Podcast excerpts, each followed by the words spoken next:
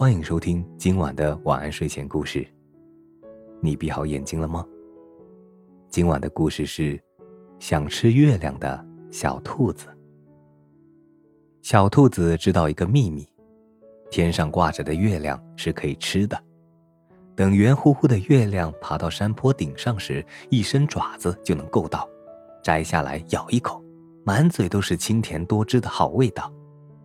小兔子心里可馋了，早早的就去山坡上守着，可等来的却只是一叶弯弯的小月牙。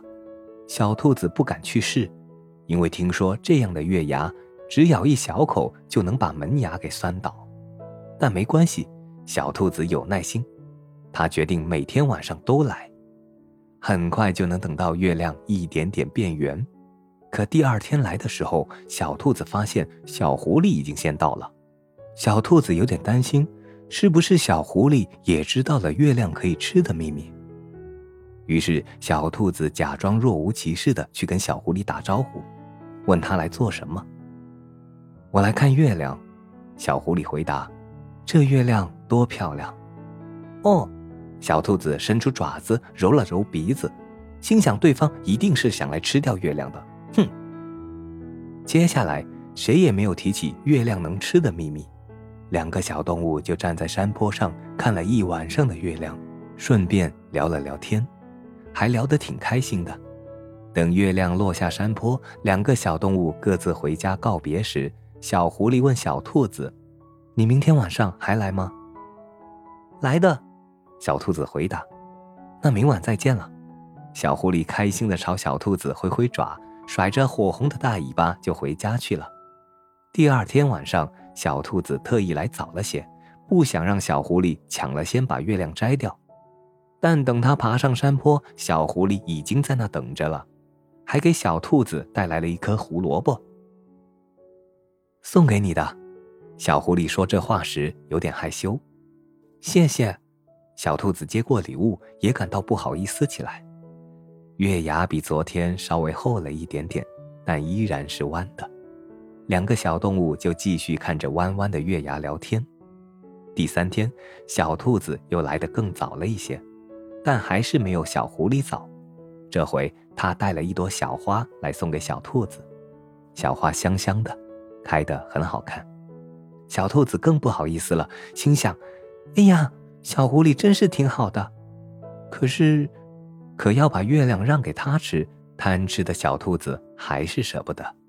但老白收人家的礼物也不好，于是他也开始给小狐狸带礼物，有时是一片好看的落叶，有时是一颗熟透的果实。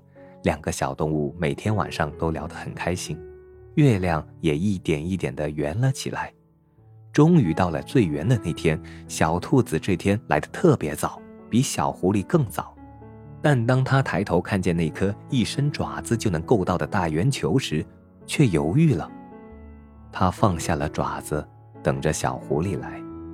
小狐狸来了。